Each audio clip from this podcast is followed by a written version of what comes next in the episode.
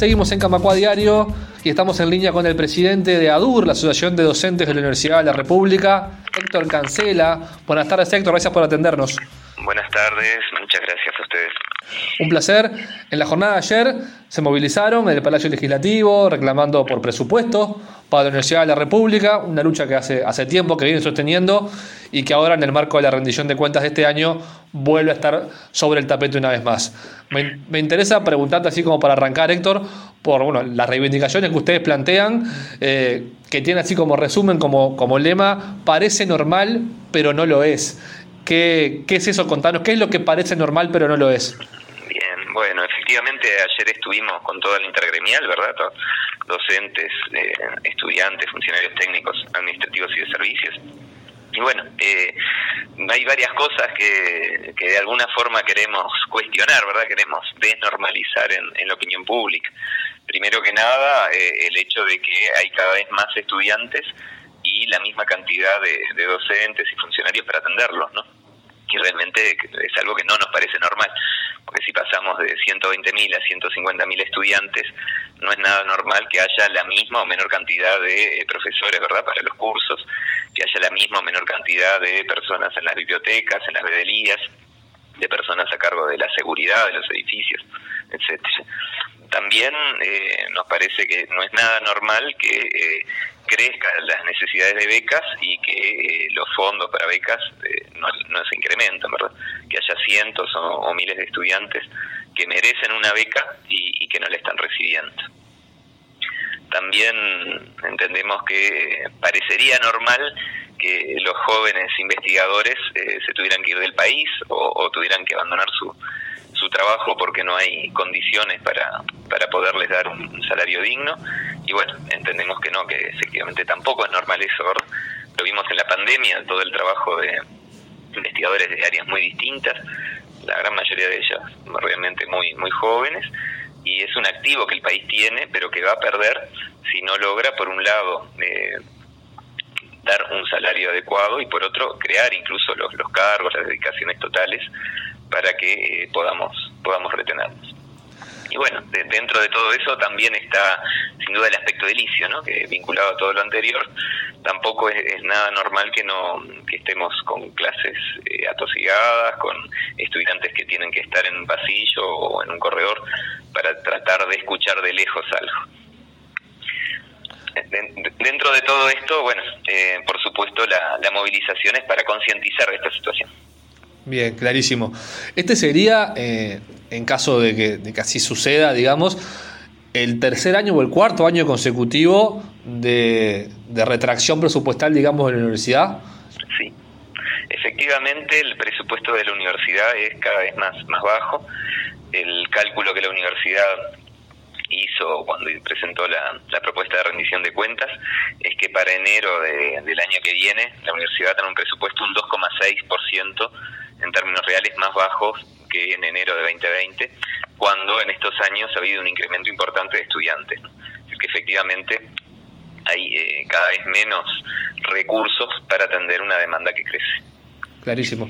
Y además también la pérdida salarial de los docentes y funcionarios.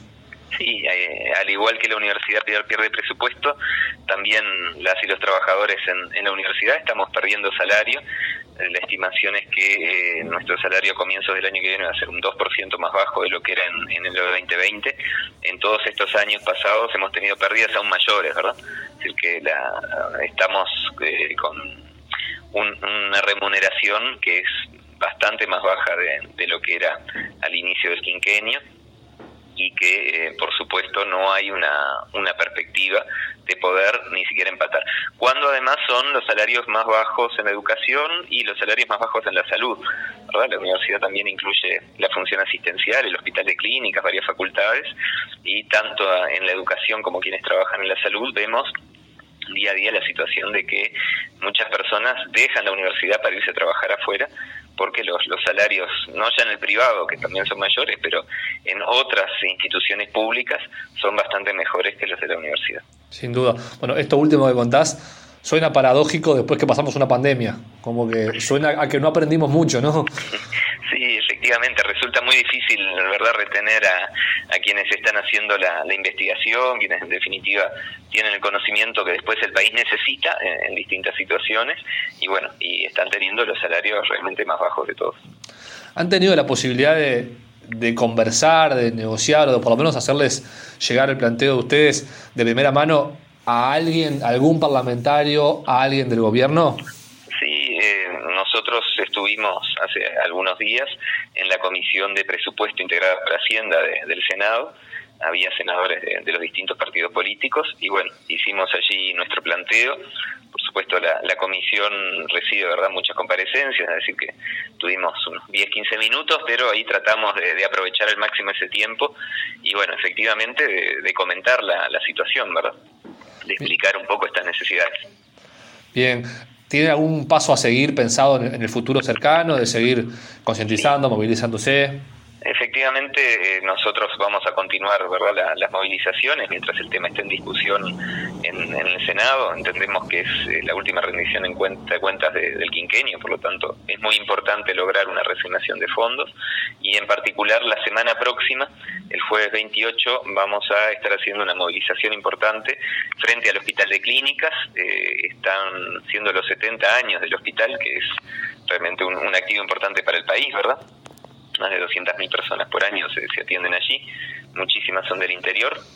Y entonces, bueno, junto con la Unión de Trabajadores del Hospital de Clínicas, la Asociación de Funcionarios de la Universidad de la República, la Federación de Estudiantes y, ADUR, vamos a estar haciendo una actividad intergremial abierta, abierta a quien quiera acercarse, con talleres, con discusiones, debates y, bueno, con, con un acto central y oratoria también para seguir un poco eh, justamente lo, que decías, ¿no? concientizando a la población, transmitiendo eh, esta situación y bueno, eh, denunciando que efectivamente si queremos y, y, confiamos en el futuro del país y en que las y los jóvenes tengan oportunidades, no es normal seguir este camino de recorte de presupuesto.